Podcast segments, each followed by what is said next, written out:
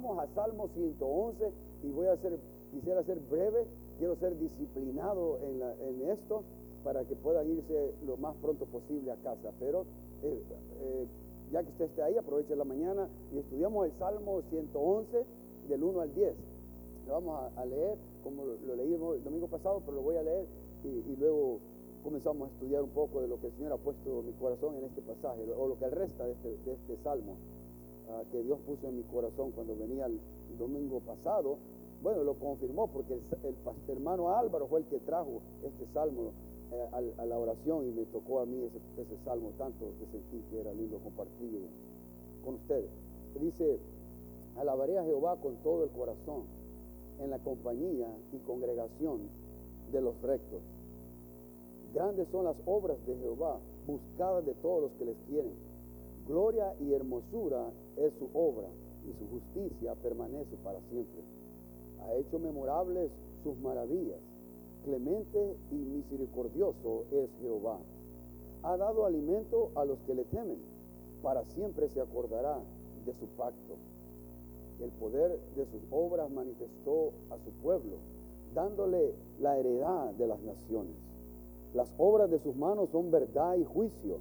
Fieles son todos sus mandamientos, afirmados eternamente y para siempre, hechos en verdad y en rectitud.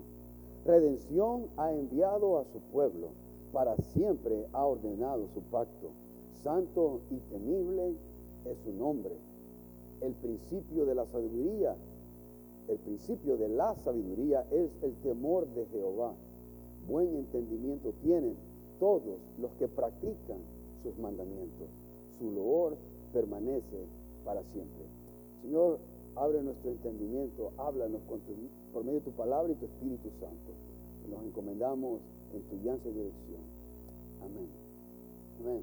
Ah, hablamos que en este tema de determinados a alabar y determinados a la sabiduría. Creo que como, hijos de Dios deberíamos de, tomar o tener la determinación de alabar a Dios por todo lo que Él es y por todo lo que Él hace, no por nuestras vidas celebrar todo lo que Él ha hecho en el pasado, celebrar lo que está haciendo en el presente y celebrar lo que va a hacer en el futuro. Porque Dios, dice la palabra, Dios es el mismo ayer, hoy y siempre. Participe, hermano, ¿ok? Puede hablarme. no es pecado hablar, ¿ok? Porque quiero que mantengan vivo, que es bueno, o despierto, hemos dicho, es bueno que pensemos en lo que Dios ha hecho en el pasado, porque el mismo Dios que usó las obras del pasado eh, es, el mismo Dios que puede hacer las obras hoy y que Dios, eh, tenemos nosotros como hijos de Dios un, panorama del futuro que nadie tiene, la, escritura. Tenemos Espíritu Santo que nos revela que el futuro, sabemos lo que va a acontecer en el futuro. Hermanos, nosotros somos el grupo privilegiado de saber lo que va a acontecer a esta tierra. Son pocos los que no, son pocos los que saben discernir lo que Dios va a hacer en esta tierra o lo que está haciendo en esta hacienda, en, esta, en este momento. Nosotros sabemos cuál es el fin, no es el fin. ¿Cuál es el fin del pueblo de Dios? ¿Cuál es el fin de la iglesia ahorita? ¿Cuál es el fin? ¿Cuál es el final? Predicción completa, pero ¿cuál es lo último que esperamos? La eternidad, la glorificación nuestra completa. Ahorita todavía batallamos con este cuerpo, con las tentaciones, con la enfermedad, con el dolor, con la tristeza, pero esperamos que sea, hemos sido justificados, estamos siendo santificados, pero vamos a ser glorificados. Y eso esperamos. Todavía viene. Todavía no hemos recibido es el cuerpo para vivir por la eternidad, eternamente sin dolor, sin enfermedad, sin más, sin tristeza. Oh, espero ese momento tanto, hermano, donde yo pueda comer sin engordar, donde yo pueda comer, hacer todo. Hermano, oh, espero ese momento donde podamos tener la libertad y ya no este cuerpo en la condenación o, bajo el poder del pecado. ¿no? De la misma manera, si temamos la determinación de alabar a Dios por todo lo que Él es y todo lo que Él hace, por todo lo que ha hecho, está haciendo y lo que va a hacer, porque hay cosas que está haciendo en el presente Dios, solo que tenemos que pedirle discernimiento a Dios qué es lo que está haciendo. Deberíamos también tomar la determinación de aplicar la sabiduría a nuestras vidas, la sabiduría divina, la sabiduría pura, santa y limpia a nuestra vida. tomemos la determinación, y este es el reto de esto, determinémonos a aplicar la sabiduría de Dios, no sabiduría humanista, no sabiduría de hombre, sino sabiduría divina, pura, santa, limpia a nuestra vida. Si le aplicamos la sabiduría de Dios a nuestra vida, nos va a ir bien, ¿no creen? Nos va a ir bien. Cuando me alejo de esa sabiduría, de sus principios, de sus mandamientos, entonces no me va muy bien. No me va muy bien en, mi, espíritu, en mi alma, mis emociones se confunden, tengo muchas cosas que, que, vienen a mi vida, que permito a mi vida cuando me alejo de los principios y los mandamientos del Señor. Ahora, versículo 3, porque tocamos el versículo 1 y 2 el domingo pasado, ¿no? Y ahí lo puede escuchar, usted ya está grabado ahí, pero quisiera comenzar desde el 3. No lo vamos a ver todos, voy a saltarme algunos, pero el versículo 3 dice, gloria y hermosura es su obra y su justicia permanece para siempre gloria y hermosura es que es su es que su obra. Yo no sé cuántos escucharon a, ustedes al, pastor J. Vernon McGee. ¿Usted lo escuchó, man? Vernon McGee, a través de la Biblia, through the Bible. ¿no? Algunos escucharon, eh, todavía está en la radio. Es increíble. ¿Cuántos piensan que está vivo J. Vernon McGee? Tiene más de 30 años muerto y todavía su programa sigue adelante y sigue tocando vidas que hay personas que lo han escuchado y piensan que está vivo. Es, un, buen expositor de la palabra de Dios y, va a través de la Biblia, desde Génesis y Apocalipsis, estudiándolo. Pero me encanta él, él tenía un acento del sur, no muy bien peculiar, no cuando decía él en su programa, uh, May God bless you, May God bless you, my beloved, no, algo así decía pero saludaba siempre, may God richly bless you, my beloved. Así hablaba él, era muy peculiar en su acento, pero era enseñanza, y yo se lo recomiendo, búsquelo a través de la Biblia, tiene que estar en el internet, va a través de todos los libros de la Biblia. Pero él dijo esto, porque cuando, cuando yo miré esto, gloria y hermosura es su obra, o sea, la obra de Dios, la, la, creación de Dios, el universo, lo que vemos y todo lo que no vemos es hecho por Él y por eso, por ende, ¿le qué? Le pertenece. Le pertenece. Porque Él lo hizo, porque es el creador, es de Él. le pertenece a Él. Ahora, la creación le pertenece a Él. Y Él dijo esto acerca de, de, la creación de Dios. Porque algunos dicen, no, pues si yo fuera Dios, yo hubiera hecho esto así, lo hubiera hecho de esta manera, o hiciera esto de esta forma. Esto es lo que dice, es lo que dijo él y me encantó. Dice, this is God's universe and he does things his way. You may have a better way, but you don't have a universe. este es un universo, este es el universo de Dios. Y Él hace las cosas a su manera. Puede que tengas una mejor manera, pero tú no tienes un universo. es de Él le pertenece a Él. Y a veces nosotros cuestionamos a Dios cómo y por qué permite ciertas cosas o por qué hace las cosas como lo hace. Es de Él. Y eso es lo que declara este salmo. La gloria, hermosura, la, creación de Dios es gloriosa, es hermosa y le pertenece a Él, únicamente a Él. Y dice, y su justicia permanece para siempre. Su justicia, Él es justo en medio de su creación, gloriosa y hermosa, que le pertenece a Él, que Él ha hecho a su manera y corre a su manera le pertenece, su justicia también permanece para siempre. Dice el versículo 4, he hecho memorables, he hecho memorables sus maravillas.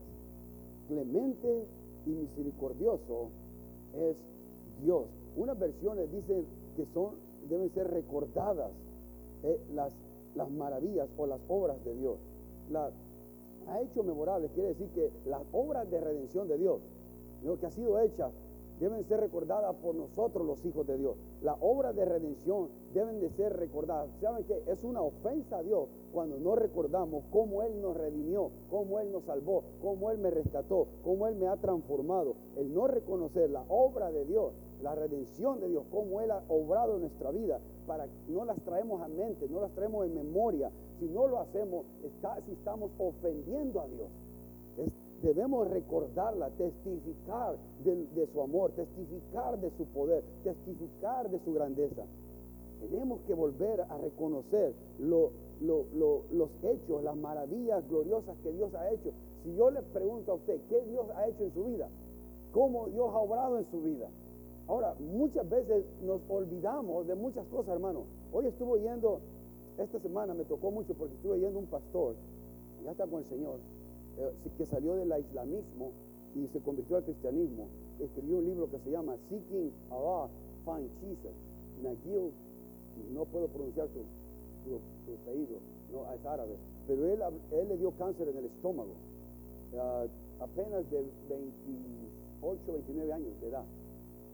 En el, en el reventar de su ministerio le viene, le aparece ese cáncer, tiene tres libros escritos, estaba impactando el mundo islámico porque él salió de, de los musulmanes, de ser musulmán o islámico a ser cristiano y tenía todo el panorama tan claro y estaba tocando a miles, por qué decir que hasta quizás millones a través de, lo que Dios le había mostrado. Y le viene cáncer a su estómago. Y comienza él a batallar con esto. Dice él que, que cuando estaba comiendo, cada vez que comía, era tanto el dolor en su estómago, que tomaba un bocado, se iba a acostar por unos 10, 15 minutos, volvía a dar otro bocado, porque el dolor era muy intenso por cada comí cada bocado que se metía. Ahora, y él decía, Señor, ¿cuándo fue la última vez que yo te di gracias por comer sin dolor? Y a mí me tocó eso. Porque yo como y como y como y no me acuerdo de dar gracias a Dios porque estoy comiendo, disfrutando la comida sin dolor. Y él dijo esto, Señor, bendice a todos aquellos que estén comiendo sin dolor. Te doy gracias por ello. Ponles, añádeselo a su cuenta. Gracias porque ellos están comiendo sin dolor. Hermano, nosotros tomamos las cosas, las maravillas, las obras de Dios tan a la ligera, tan no las apreciamos. El ver, el oír, el caminar. Muchos no tienen ese privilegio. ese privilegio de sanar pero nosotros no apreciamos. Pensamos que la obra de Dios tiene que ser como que se abra el mar rojo, ¿no? Y no, damos, no nos damos cuenta que dar este paso es una bendición. Una falla en el, en el oído del, balance aquí y usted no sabe dónde va, dónde va a caer. somos así de sensibles, somos así de vulnerables, pero caminamos y vamos en la vida no reconociendo en nada a Dios. Y porque no reconozco en nada a Dios, pienso que yo estoy en control. Por eso yo no necesito ir a la iglesia, yo necesito de Dios. Yo estoy bien. Yo estoy bien.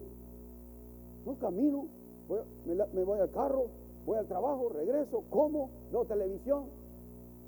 Otra vez mañana voy, me levanto, como, desayuno, voy al trabajo, regreso, veo televisión. Qué vida de propósito, más linda. Eso es todo para lo que Dios nos crió.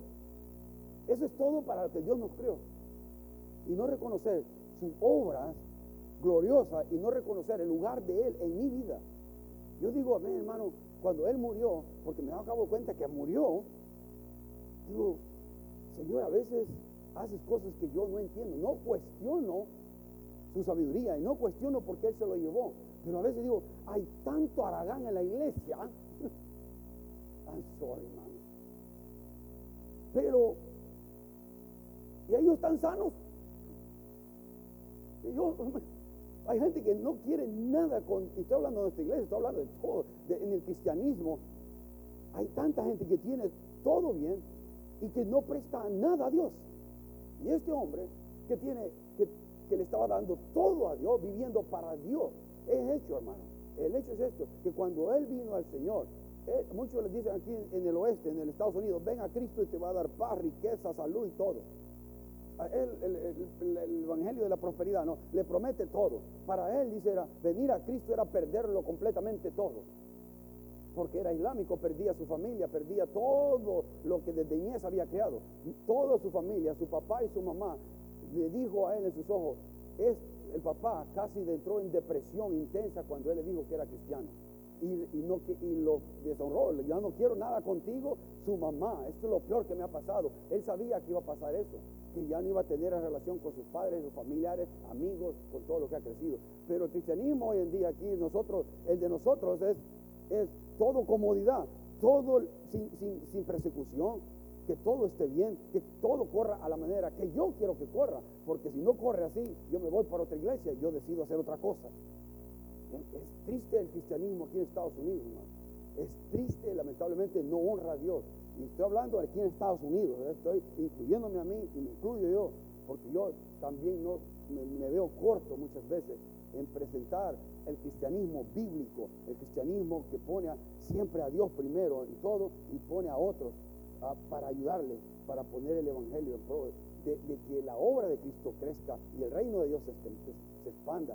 Desgraciadamente carecemos todos en eso, en algo, hermano. Pero bueno, sí, quiero ser disciplinado en esto y quiero mantenerme. Ahí dice, pero gloria a Dios, hermano, por esto, porque a pesar de nuestras fallas, porque a pesar de todos nuestros errores, mire lo que dice el versículo 4, clemente y misericordioso es Jehová clemente. ¿Qué es clemencia? Yo me preguntaba, ¿qué es ser clemente? Dice que el término clemencia está vinculado a la mesura a la hora de la aplicación de la justicia. Mesura quiere decir control, con freno, con cuidado. El término dice está vinculado a la mesura a la hora de la aplicar, aplicar la justicia, de aplicar la ley.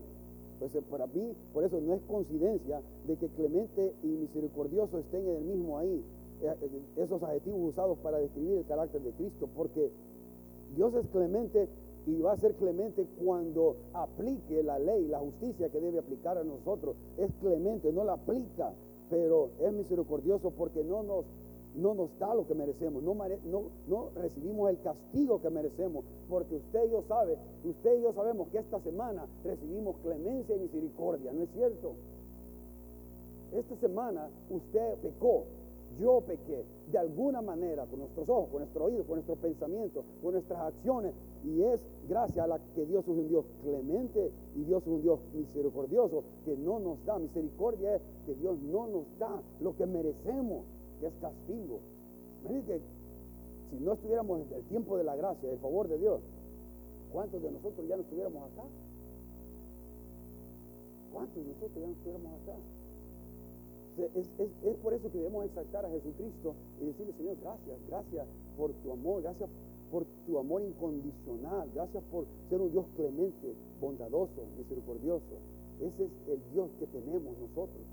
¿no? Me acordé de las palabras de Jesucristo cuando leí esta palabra, cuando Mateo 11, del 29 al 30, dice, Jesucristo dijo esto, son palabras de Él, llevad mi yugo sobre, sobre vosotros y aprended de mí, que soy manso y humilde de corazón, y hallaréis descanso para vuestras almas, porque mi yugo es fácil y ligera mi carga.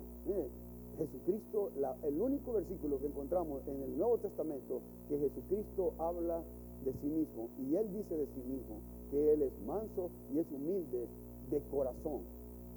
Cuando somos mansos y somos humildes de corazón, entonces dice, vamos a hallar que descanso para nuestras almas, nuestras emociones. Cada vez que nos parecemos más a Jesucristo, hermanos, encontramos descanso. Descanso. Cada vez que yo quiero mostrar o que dejar que Dios forme el carácter de Cristo en mí, entonces yo encuentro quietud, paz. Pero cuando yo digo, no, aquí mis chicharrones truenan, ¿qué? Es cuando metemos en problemas. Cuando yo me empecino en ser como yo soy y no dejar que el carácter de Cristo sea formado en mí y mostrar mansedumbre y mostrar humildad. ¿Qué es mansedumbre? Es fuerza bajo control. Es no te puedo hacer daño, pero no lo hago. Puedo responderte mal, pero no lo voy a hacer. Ese es mansedumbre. Oh, los esposos necesitamos eso, amén. Los papis necesitamos eso, amén. Y las hijas también necesitan eso, amén. los hijos también. todos necesitamos eso, amén. No contestar mal cuando podemos contestar. Esa es mansedumbre, fuerza bajo control, potencia bajo control. Tengo el poder de hacerte daño, pero no lo hago. Ese es Jesucristo, ese es mansedumbre. No es mansedumbre como que alguien empieza así manso. No, es mansedumbre, es que yo tengo todo el poder, toda habilidad de destruirte, pero no lo hago, de hacerte daño, pero no lo hago. Y humildad es, yo no tengo nada que demostrar, yo no tengo nada que perder.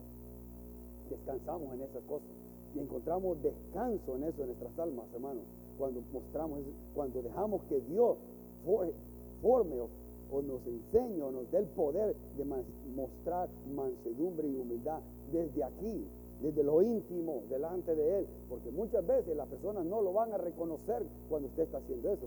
Él lo, lo único que puede hacer es vivirlo y usted encontrará quietud, paz, tranquilidad para su alma.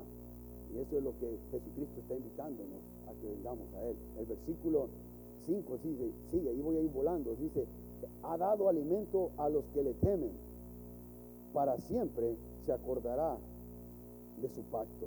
Ha dado alimento a los que le temen, para siempre se acordará de su pacto. Cuando pienso de alimento o cuando pensamos, o oye usted la palabra alimento y que se los da a los que le temen, ¿qué, qué le viene a usted a mente, hermano? Dígame algo. ¿De, qué, de qué, se le viene a mente cuando oye usted ha dado alimento a los que le temen? ¿Ah? ¿Alguien? alimento. Ha dado alimento a los que le temen para siempre se acordará de su padre. Cuando usted escucha, ha dado alimento a los que le temen. Bueno, dije sabiduría. ¿Qué más?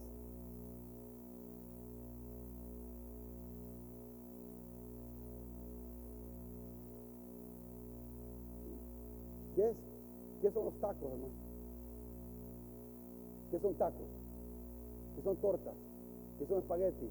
¿Qué son empanadas? ¿Qué son... Ah, Comida, o sea, comida, hermano. provisión, ¿verdad? Provisión, es provisión, hermano. Provisión para la que necesitamos para subsistir, o sea, vivir. Ahora, cuando viene, ha dado alimento, es que Él nos va a dar lo que necesitamos para vivir. Y, se acuerdan en, en, Mateo 6:33 dice, buscar primeramente el reino de Dios y su justicia. ¿Y qué pasará? y todo lo demás va a ser añadido. Busquemos a Dios primeramente y Él va a, proveernos lo que necesitamos. Pongamos a Dios primero, Dios se va a encargar de, nuestras cosas. Seamos fieles a Dios y Él va a encargarse de nuestras cosas. Ah, eh, eh, y Él siempre se va a encargar de nosotros porque para siempre se acordará de su pacto, ese pacto que Él hace con sus hijos. Él siempre nos va a proveer. El, el Salmo 37, 25 dice, joven fui y he envejecido y no he visto justo desamparado, ni su descendencia que mendigue pan. Dios va a proveer a su pueblo, a sus hijos. Siempre nos va a proveer, hermano, porque Él es nuestro Padre Celestial. Tal vez no le guste lo que le provee en, una época, una temporada, pero si está realmente apurado y apretado, le va, le va a sentir sabor, se lo aseguro. Porque dice, como decían los antiguos espartanos, la mejor salsa para la comida es el hambre. Cuando tenemos hambre, todo nos gusta. Cuando hay hambre, lo comemos hasta un cartón con miel y lo sentimos sabroso. Le doy gloria a Dios porque somos hijos. Dios nos va a proveer como pueblo, como sus hijos, nos va a proveer. El versículo 6. El poder de sus obras manifestó a su pueblo, dándole la heredad de las naciones. Eso viene, hermano. Nosotros vamos a reinar con Cristo. 7. Las obras de sus manos son verdad y su juicio. Fieles son todos sus mandamientos Fieles son todos sus mandamientos, afirmados eternamente y para siempre. Es lo que sabe lo que está diciendo de este pasaje. Es que los mandamientos, los estatutos, los principios de Dios no son gravosos y que no son caprichosos y que no son los, mandamientos de Dios se permanecen siempre estables. Él no dice un mandamiento hoy y otro mañana. Nosotros podemos ser así a veces, no, pero Dios permanece fiel. Lo que Él dice hoy es lo mismo mañana sus mandamientos permanecen. Lo que Él declara como bueno es bueno hoy y permanece bueno por toda la eternidad. Lo que Él declara como malo hoy permanece malo por toda la eternidad. Él no, saca mandamientos ah, como de la manga y se los inventa. Él lo que ha declarado, sus mandamientos van a permanecer por siempre. Porque Él es fiel, sus mandamientos son fieles. Por eso dice que son afirmados eternamente y para siempre, hechos en verdad y en rectitud. 9. Redención ha enviado a su pueblo, redención ha enviado a su pueblo, para siempre ha ordenado su pacto. santo y temible es, santo y temible es Jehová. Ahí dice eso, ¿no? Es su nombre, que es lo mismo, ¿no? Yahweh, el gran yo soy. Redención ha enviado a su pueblo. ¿Sabe que el salmista quizás estaban pensando cuando fue salvo Egipto eh, el pueblo de Israel de Egipto, pero también los salmos son escritos pensando en el pasado, pero también pensando en la redención venidera a través del Mesías. El 10, y ahí voy, voy a donde quería llegar para terminar, porque quiero ser corto hoy. El principio de la sabiduría es que es el temor de Jehová. Buen entendimiento tienen todos los que memorizan sus mandamientos. Oh, eh, el principio de la sabiduría es el temor de Jehová. Buen entendimiento tienen todos los que estudian sus mandamientos. Practican, oh, su, oh, versión dice practican. Oh, ok, están correctos ustedes. O sea, ese, eso es lo que ahora es la iglesia. Eh, es memorizar y estudiar la palabra de Dios. E, eso es lo que somos. No, no hermano, la, iglesia de Cristo Jesús, los discípulos de Cristo Jesús, somos, somos seguidores, discípulos, aprendices de Él. Y debemos hacer lo que el, el jefe nos dice. No lo que yo digo. Si yo digo algo, hermano, tírelo a la basura. Si no es, si no es bíblico tírelo a la basura y tira a la basura de quien sea, tírelo. Pero si es bíblico, más vale que lo reciba. Porque si es de Dios, tenemos que obedecerle a Dios. Y ahí, donde, ahí es donde comienza el temor a Dios, que es sano, que nos llena de sabiduría. Porque el temerle a Dios reverencialmente, temerle a Dios de una manera no de temor de, ¡ay! No, es de temor de querer alejarme de lo malo y acercarme a Él. Es de querer hacer lo bueno. Muchos dicen, si yo preguntara en una iglesia que estuviera llena y le decía, ¿cuántos temen a Dios? Amén. ¿Cuántos obedecen a Dios? Amén. ¿Le tememos a Dios realmente? Para obedecerle. ¿Le temo a Dios realmente para hacer lo que Él me dice que haga? Y ese es donde estamos. La iglesia no quiere, no quiere incomodarse. No, no, quiero un cristianismo cómodo, tranquilo, ¿no? de, de domingo en la mañana venir a la iglesia, ya marqué, chichín, ya me voy a la casa. Como que eso, ya el Señor dijo, wow, llegó a la iglesia. Fue a la iglesia, amigo. ¿Qué lunes?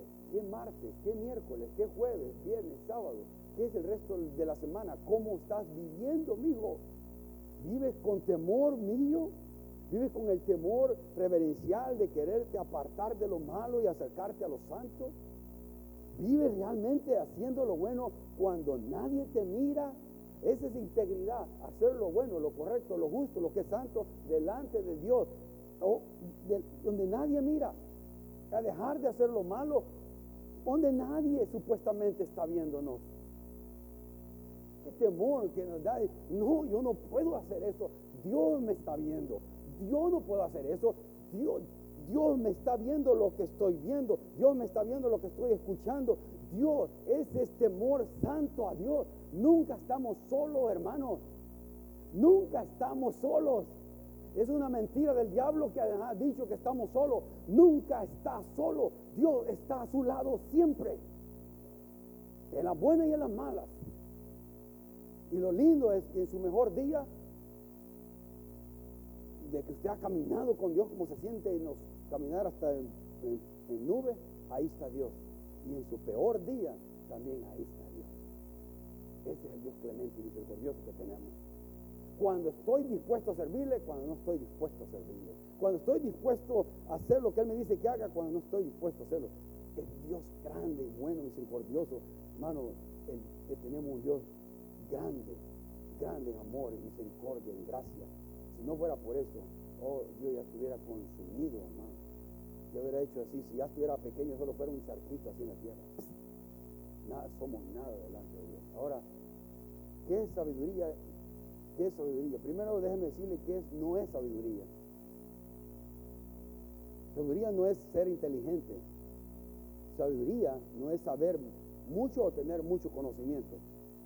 Sabiduría no es acumulación de información. Muchos piensan que tener mucho conocimiento, acumular información o ser inteligente es ser una persona sabia. Eso no es ser sabio. Sabiduría desde el punto de vista bíblico es esto, hermano. Es el conocimiento, válgase, la reunión bíblico, es el conocimiento bíblico aplicado a nuestras vidas de una manera prudente y sensata. Es el conocimiento bíblico aplicado a nuestra vida de una manera prudente y sensata. No es simplemente adquirir inteligencia, conocimiento, información o saber mucho nada más. ¿De qué me sirve saber mucho si no lo practico y no lo aplico a mi vida? Es, hermano, de nada sirve saber mucho de la Biblia. Yo he conocido hermanos que conocen la Biblia mucho, hermano, mucho conocen la Biblia, revés y derecho. Pero veo sus vidas, digo, si solo pusiera en práctica un por ciento de todo lo que sabe, su vida fuera radicalmente cambiada. Radicalmente cambiada. Pero porque lo acomodamos a nuestra manera, lo acomodo a mi manera, lo acomodo. Y no, es, Dios primero quiere obediencia. Antes, es mejor saber poco y aplicar eso poco a mi vida. Hoy Dios me dice esto, hoy voy a aplicar esto en mi vida y quiero ser fiel a Dios en mi vida, en este pequeño principio que leí de la palabra de Dios si es que leyó la palabra de Dios. Porque tenemos otra vez un cristianismo sin Biblia, ¿no? El cristiano no tiene Biblia, lo tiene, bueno, lo tienen aquí en los aparatos estos. Espero que tenga algunos en la Biblia para estudiarla en casa y leer este libro así. Hermano, puede, puede subrayarlo, puede mancharlo, puede, el libro no es santo, lo que está ahí es santo, la palabra no va a ser santo a nosotros, pero el libro usted lo puede subrayar, marcar, escribir. El otro día mi cuñado me enseñaba una Biblia de una, una persona ya de edad que murió. Hermano, tenía el libro la Biblia de revés y derecho marcada con notitas de una, una Biblia marcada revés y derecho con colores y todo. Oh, e, esa persona, yo creo que su, su vida estaba bien, hermano. Pero hoy lo único que pasamos es metidos en esta cosa, metiéndonos información incorrecta. Y por eso a veces no tenemos la sabiduría correcta, tenemos sabiduría del mundo, mundana, y no tenemos la, sabiduría divina, pura y santa, que nos ayuda a ver la vida de una manera diferente. Bueno, yo a pesar de todo, que a pesar de la lucha que estamos teniendo, yo les digo, yo estoy en fe, confiando en Dios, que todo va a estar bien. ¿Sabe por qué? Porque Dios está en el trono. Y va a estar bien porque Dios está en el trono. O sea, Dios está en el trono y se acabó. Y eso es mi verdad. Y de ahí nadie me baja. Dios está en control. Y eso, y con esto termino, hermano. Le dije que iba a ser corto para darlo comer sus tacos, ¿no? No sé cuántos van a celebrar el Día del Padre, pero los que tengan que ir a celebrar, vamos a Apocalipsis, hermano. Quiero leerle, porque antes, porque hablando del temor de Dios, de ese temor santo que debemos tenerle a nuestro Dios, de un temor reverencial, de respeto, de honra, de darle a Él toda la grandeza y toda la majestad. Me doy cuenta de que muchas veces no tenemos el concepto de Dios. Yo lo, hablo de por mí mismo. No tenemos el concepto de Dios correcto que debemos tener. Escuche estas palabras en Apocalipsis 4, del 6 al 11 vamos a leer, del 6 al 11. Hermano, este cuadro, imagínese usted en esa dimensión eh, celestial, ¿ok? Sálgase de esta dimensión terrenal un poco, hermano, y sueñe un poco conmigo a leer este versículo, este pasaje en Apocalipsis, describiendo quién es Dios y lo que está a su alrededor de Él. Amén. ¿Lo tienen, hermano? Amén. Amén. Qué lindo que me ayuden a predicar. Apocalipsis 4, del 6 al 11. Dice así. Y delante del trono había como un mar de vidrio semejante al cristal. Y junto al trono y alrededor del trono, cuatro seres vivientes llenos de ojos delante y detrás. El primer ser viviente era semejante a un león. El segundo era semejante a un becerro. El tercero tenía rostro como de hombre y el cuarto era semejante a un águila volando. Y los cuatro seres vivientes tenían cada uno seis alas y alrededor y por dentro estaban llenos de ojos y no cesaban día y noche de decir, Santo, Santo, Santo es el Señor, Dios Todopoderoso, el que era, el que es y el que ha de venir. Y siempre que aquellos seres vivientes dan gloria y honra y acción de gracia al que está sentado en el trono, al que vive por los siglos de los siglos. Los 24 ancianos se postraron, se postraban delante del que está sentado en el trono y adoran al que vive por los siglos de los siglos y echan sus coronas delante del trono diciendo, Señor, digno eres de recibir la gloria y la honra y el poder, porque tú creaste todas las cosas y por tu voluntad existen y fueron creadas. Señor, gracias. Somos indignos en recibir tal revelación. Somos indignos en leer estas palabras. Señor, no las apreciamos ni las valoramos a plenitud, porque todavía no entendemos en plenitud todo lo que este, estos versículos declaran acerca de quién tú eres y acerca de lo que está a tu alrededor. Estos misterios divinos que apenas nosotros, Señor, hasta nos duele la cabeza y a veces ni queremos pensar en ellos.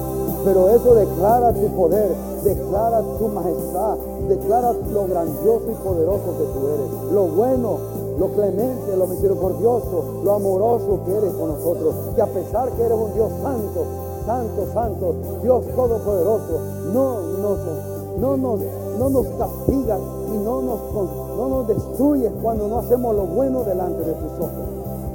Cuando tu misericordia es extendida, cuando no merecemos, y Señor, y tu gracia es extendida y nos da lo que no merecemos. La salvación, la redención, la vida eterna, el perdón de pecados a través de tu Hijo Jesucristo. Oh Padre, gracias, gracias, porque la grandeza tuya no la comprendemos. Por eso estamos determinados determinados a alabarte y determinados, Señor, a buscar la sabiduría tuya.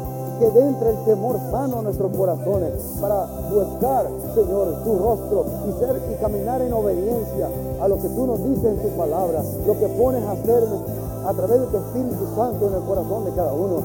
Y que recordemos que el Dios Todopoderoso del cual leemos aquí es el Dios Todopoderoso que está en control de cada una de las vidas nuestras, de cada una de mi familia, de mi trabajo, de mi salud, de mi vida. Él está en control de todo.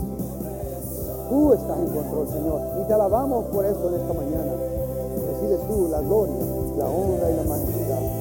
Ayúdanos, ayúdanos el resto de la semana a pensar un poco acerca de lo bueno y lo grande y poderoso que tú eres. Te necesitamos. Te necesitamos. Ten misericordia de nosotros. Ten misericordia de la iglesia Nueva Visión. Pido por cada hermano, hermana, cada varón, cada hembra, cada niño, cada joven. Llámanos de nuevo, Señor, con fe y confianza, no a la iglesia, sino a ti. Abrir la Biblia, a buscarte en oración, en nuestros hogares, que comience ese deseo en nuestros hogares, de buscar en intimidad, de buscarte, de buscar tu presencia, Señor, para que podamos venir a la iglesia llenos de tu Espíritu Santo, deseando alabarte y bendecirte. Abre nuestros ojos, Señor, porque las cosas de este mundo, las cosas que están aconteciendo, ha llenado de temor y de incertidumbre el corazón de muchos. Con certidumbre, con certeza, con paz, con paz en los corazones que están temiendo. Señor, Señor, pedimos por los que están enfermos que des calma y tranquilidad. Señor, pedimos por su sanidad, que tú pongas tu mano de sanidad a cada uno de los que estamos pasando una situación difícil y a sus familiares. Cáncer, señor hermano Guillermo, don Rudy, señor hermano, hermano Pastor que están esperando exámenes, y otros, Señor. Pon tu mano de sanidad. En lo físico necesitamos tu toque, pero también necesitamos tu toque en nuestro espíritu. Calienta nuestro corazón por ti, Padre. Calienta el corazón de tu iglesia, Señor.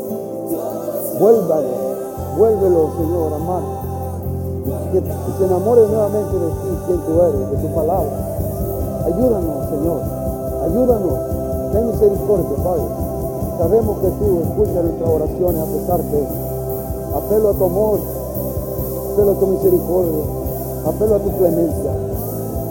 Como he leído esta palabra, Señor, hoy te digo, Padre, sé clemente y sé misericordioso. Y reaviva de nuevo la iglesia. Reaviva la iglesia, Señor. A tu iglesia, la iglesia tuya, donde, sea que se congregue. Y vuélvenos a ti, Señor. Ayúdanos. En el nombre poderoso de Jesús. A ti sea la gloria y la honra, hoy y para siempre. Amén. Amén. Dios bendiga, hermanos.